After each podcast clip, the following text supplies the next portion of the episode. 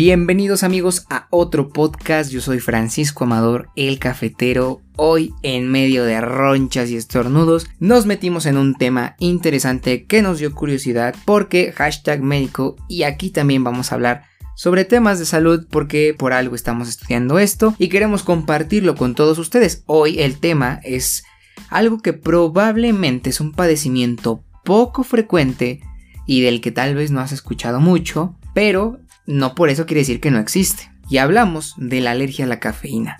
No específicamente al café, ojo, hay que aclarar eso.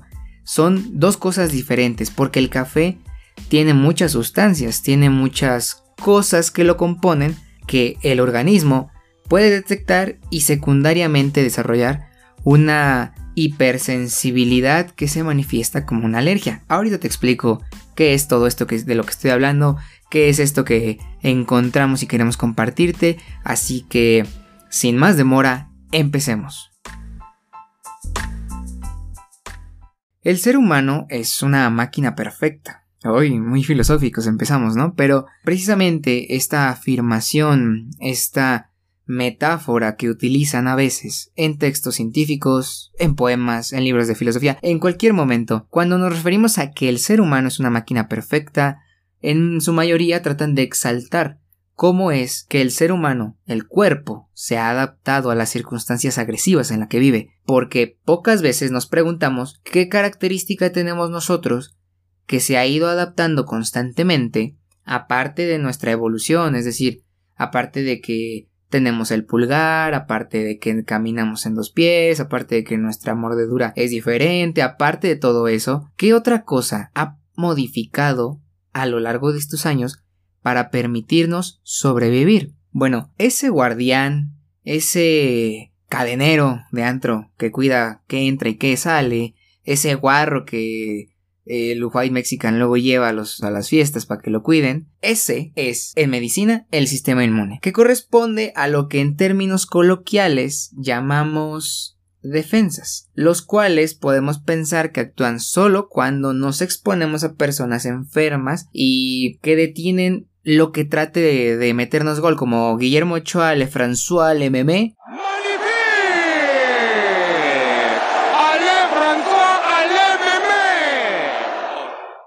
ese, en pleno, si se acuerdan, ¿no? Del, del, partido contra Brasil en el Mundial. Y bueno, si no se acuerdan, pues en términos sencillos, este brother paró todo. No sabemos cómo le hizo, no sabemos qué imán traía en la cara, en las manos, pero atrapó todas las pelotas, no entró nada y nos salvamos una goliza. Y precisamente por eso, si nuestro sistema inmune no se pone a las vivas, no se pone al tiro, pues podemos enfermar de muchas cosas. Eh, la cosa a veces no es tan simple a pesar de que te lo acabo de explicar de una forma sencilla. Te explico.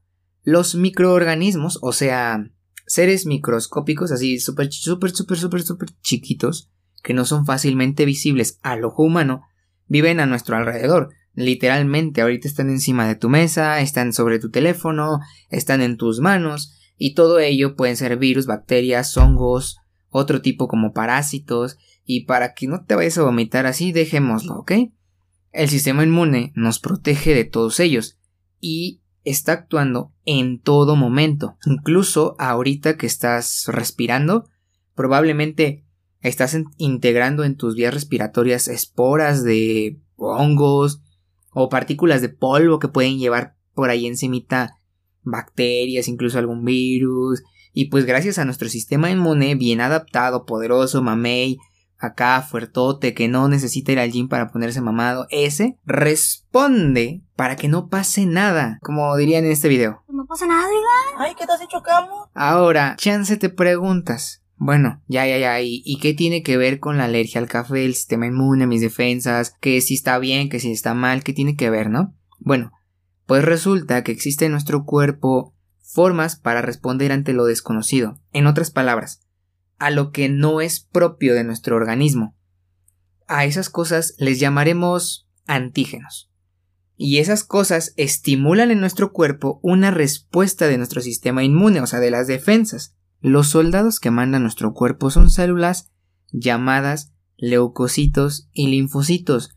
No es necesario que te aprendas el nombre, no te preocupes, solo debes de saber que existen, porque ellos son las fuerzas armadas que manda eh, nuestro cuerpo, las que responden ante un estímulo provocado por un antígeno. En situaciones normales, llegan estas células, le dan una calentadita a la cosa que se está reproduciendo ahí, o el antígeno, pues, el cual puede ser cualquier cosa, puede ser una partícula de polvo, puede ser una, una proteína que produce la bacteria, o a lo mejor una cosa que produce el virus, a lo mejor algo que produce el parásito, una sustancia, pues, o lo que sea que el sistema inmune pueda detectar, pues ya, solo respondes con una reacción, puede ser leve, si no pasa nada, pues eh, tu sistema inmune actúa, contiene la infección o contiene lo que te trataba de infectar y listo, ya, no pasó nada, ¿no? A lo mejor tuviste dolor de garganta un rato, en dos días se te quitó, a lo mejor tuviste unas dos, tres ronchitas, se te quitaron, no pasó nada, ah, pero en las alergias todo eso se multiplica en severidad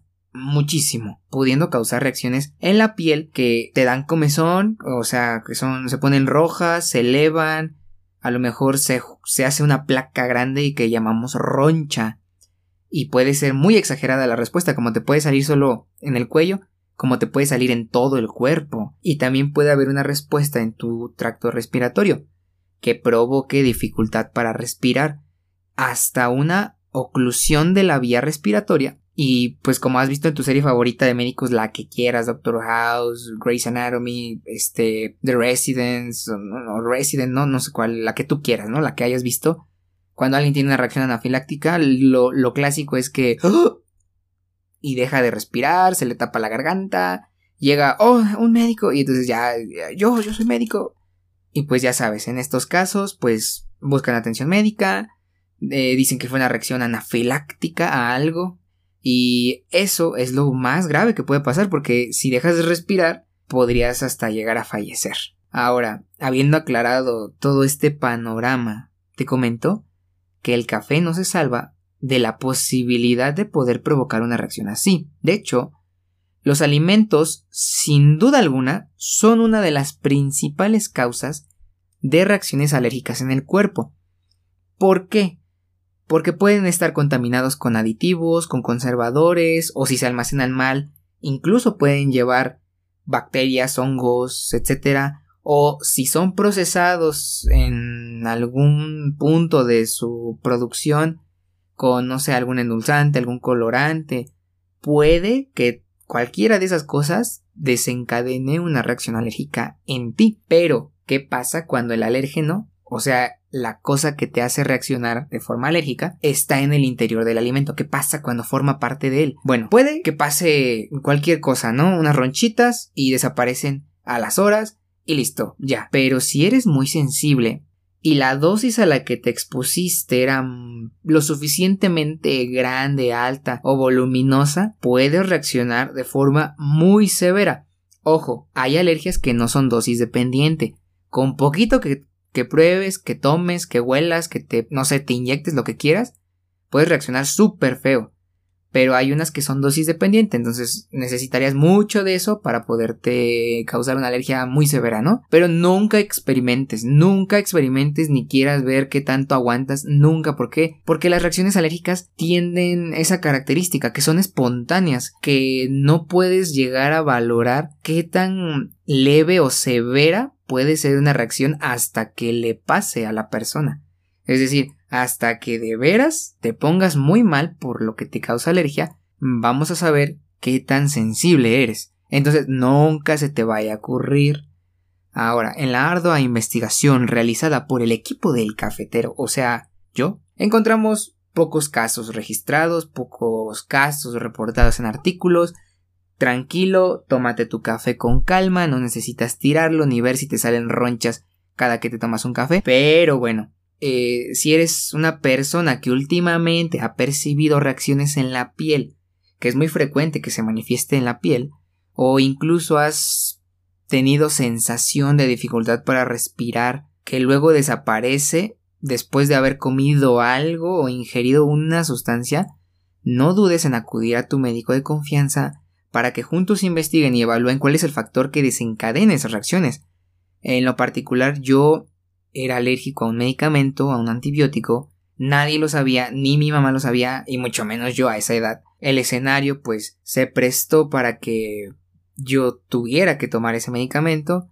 Había otras alternativas, pero la que precisamente era lo que yo iba a tomar era la de primera elección y me puse rojo, me hinché de la cara, estaba yo muy mal, obviamente tuvimos que acudir a atención de urgencias y pues la libramos, ¿no? Aquí estamos, aquí vivitos, coleando y, disfrutando de la pandemia como todos ustedes. Entonces, por favor, no llegues a ese límite, no llegues a ese punto, se siente bien gacho. Entonces, si estás manifestando reacciones después de ingerir algo, identifica bien qué es y por favor, busca atención médica para asesoramiento y para que tú también puedas adaptar buenos hábitos, limitar tu consumo o aislarlo definitivamente de tu dieta, porque te repito, las reacciones alérgicas a veces pueden ser impredecibles te contamos de lo que encontramos, ¿no? En nuestra, en nuestra investigación. Fue en el año de 1965. Uh, ya llovió, ya llovió, ya sabemos.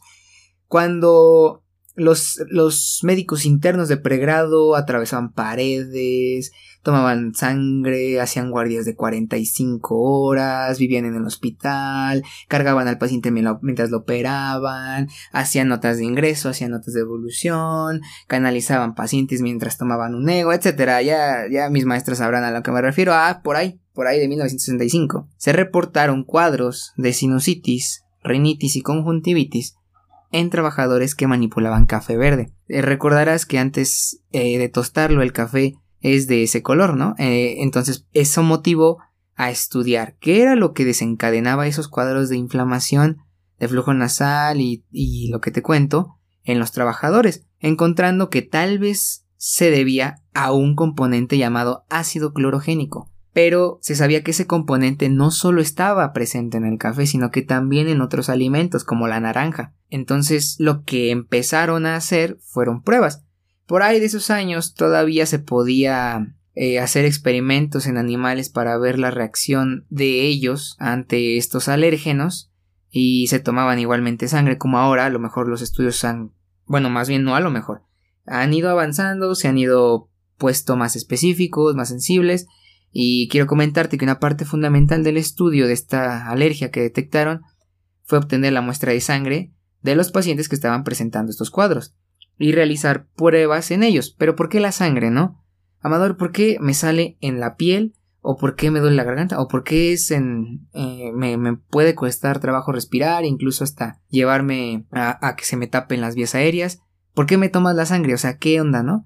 Bueno, en ella podemos encontrar varios componentes. No solo están los glóbulos rojos, los famosos glóbulos rojos que hayas escuchado, no sé, en un programa de radio, en la tele, que te los haya, te acuerdes de tus clases de biología cuando pusiste atención que, una vez el maestro dijo algo de unos glóbulos, unos, unos globos, algo dijo, ¿no? Y los glóbulos rojos son células, o sea, son soldaditos en nuestro cuerpo que llevan el oxígeno a nuestros órganos y luego reciben de los órganos otra cosa que se llama dióxido de carbono y la llevan a los pulmones, ahí la cambian por oxígeno otra vez y el oxígeno lo vuelven a llevar a los, a los órganos y el dióxido de carbono que cambiaron en el pulmón nosotros lo eliminamos mediante la exhalación, o sea, cuando respiras, cuando lo sacas.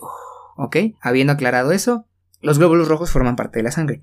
Las otras cosas que también forman parte de la sangre son los glóbulos blancos, que son los soldaditos que te conté que reaccionan ante una respuesta de nuestro sistema inmunológico, ¿ok?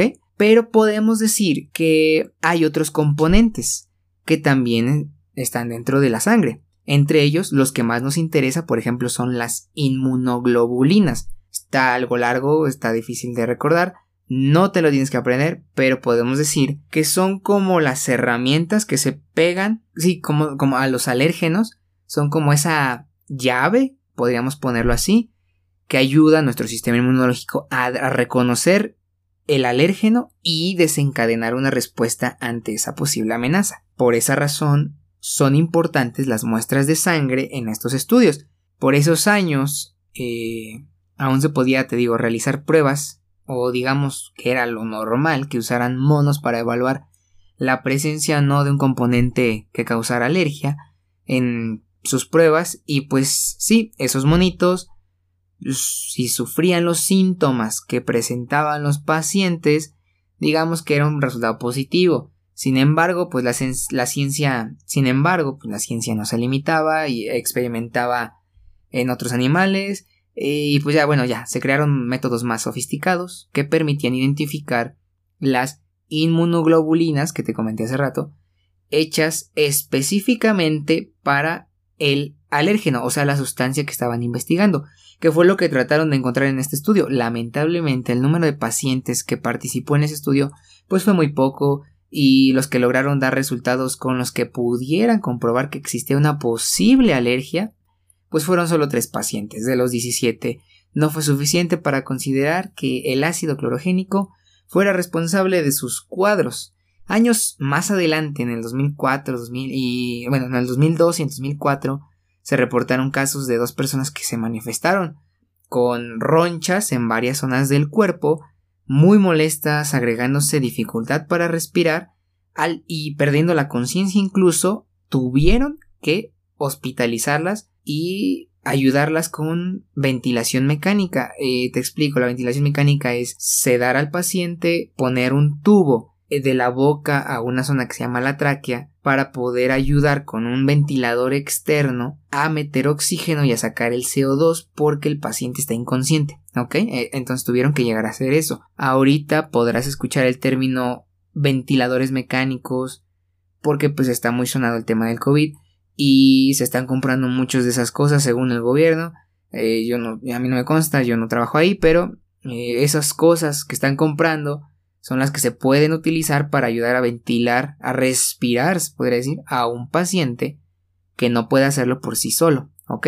Ahora, estos casos terminaron muy mal, pero afortunadamente los pacientes se recuperaron y algo que, que manifestó interés en investigaciones fue que ellos refirieron haber ingerido cafeína, ahí te va, en dos formas diferentes. Un caso fue de una señora que tomó una taza de café como dos o tres horas previas a los síntomas y pues eso dio pie a que sufriera, sufriera todo lo que ya te conté, pero el otro caso fue un niño y ese niño refirió haber tomado un refresco de cola. En marcas, pues no te las puedo decir porque pues, pero el refresco de cola, el, ajá, el que, el, el, el, oscuro, pues, ¿no? El que sabe bueno, el que en toda mesa de familia mexicana, pues está. O en tu refri. Estoy seguro que tienes una en tu refri. Entonces, eso es lo que tomó este niño.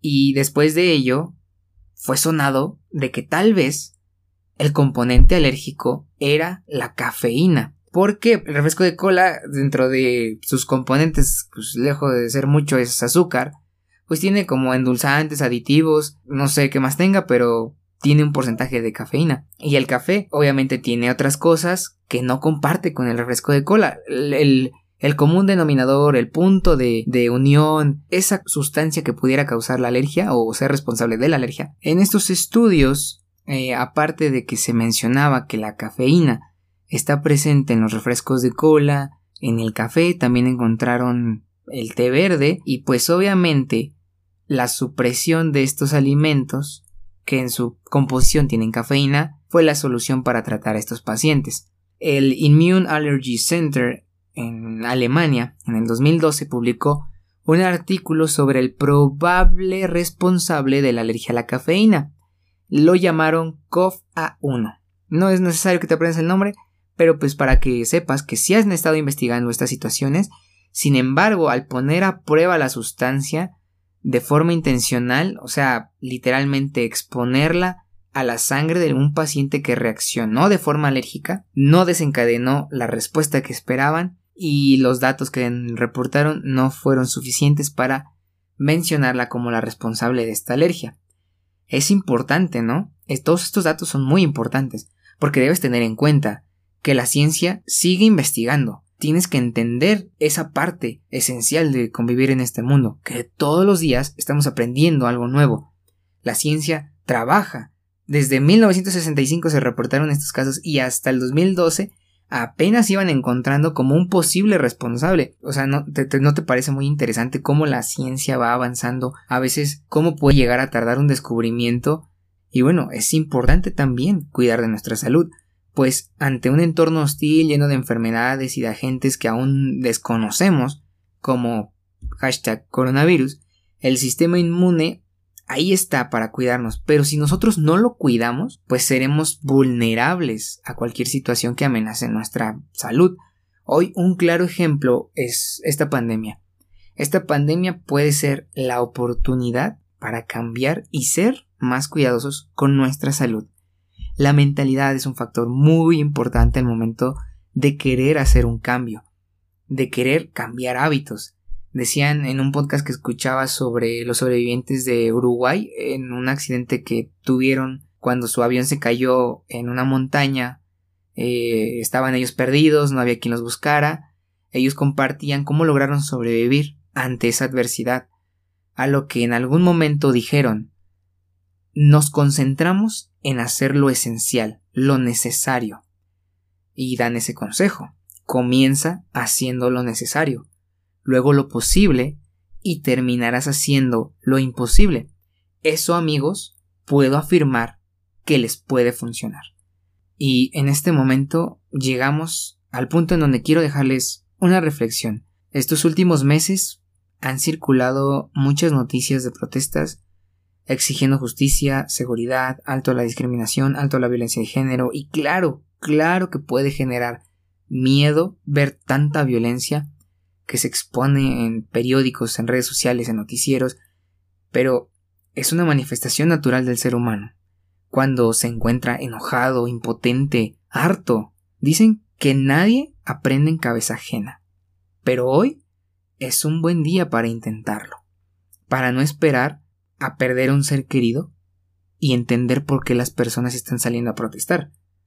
Un cambio puede empezar con una idea que invade la mente de más y más personas, pero depende de ti que ese cambio genere impacto. Mañana, cuando te levantes, sé la mejor versión de ti. Sé empático, da críticas constructivas, si te las piden, ojo, ¿eh? Si te las piden, bien dicen Franco Escamilla, uno de mis comediantes favoritos. Las opiniones son como las pompas. No las des a lo pende. ¿Ok? ¿Me expliqué? Bueno, ok. Abre tu mente para aprender. Evita los prejuicios por lo que sea, por el color de piel, por la orientación sexual, por la ideología política, por la religión, por lo que sea. Primero conoce a la persona. Pero sobre todo, no seas indiferente. No voltees la mirada al ver una injusticia, al ver una agresión porque tal vez tú seas el único que puede ayudar en ese momento. Y por contradictorio que suene, créeme que si tratas de ayudar, no vas a ser el único que lo va a hacer, porque yo también tengo ese sueño. Parafraseando lo que dijo el 28 de agosto de 1963 Martin Luther King, yo también tengo el sueño de que un día hombres y mujeres del mundo nos podamos sentar en la misma mesa de hermandad. Y por qué no, podamos compartir una taza de café.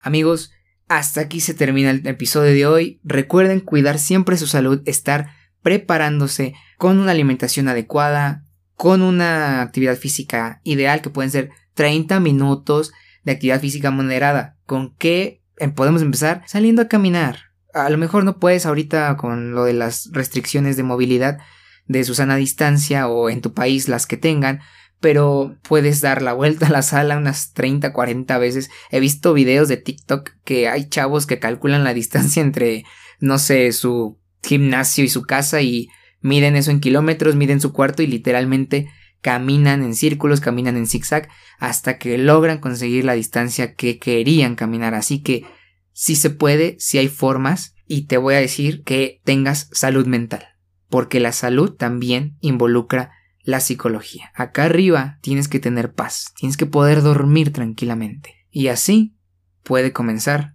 un cambio en tu vida. Nos vemos en otro episodio, yo me despido sin olvidar recordarles que el mejor café del mundo es el que a ti te gusta.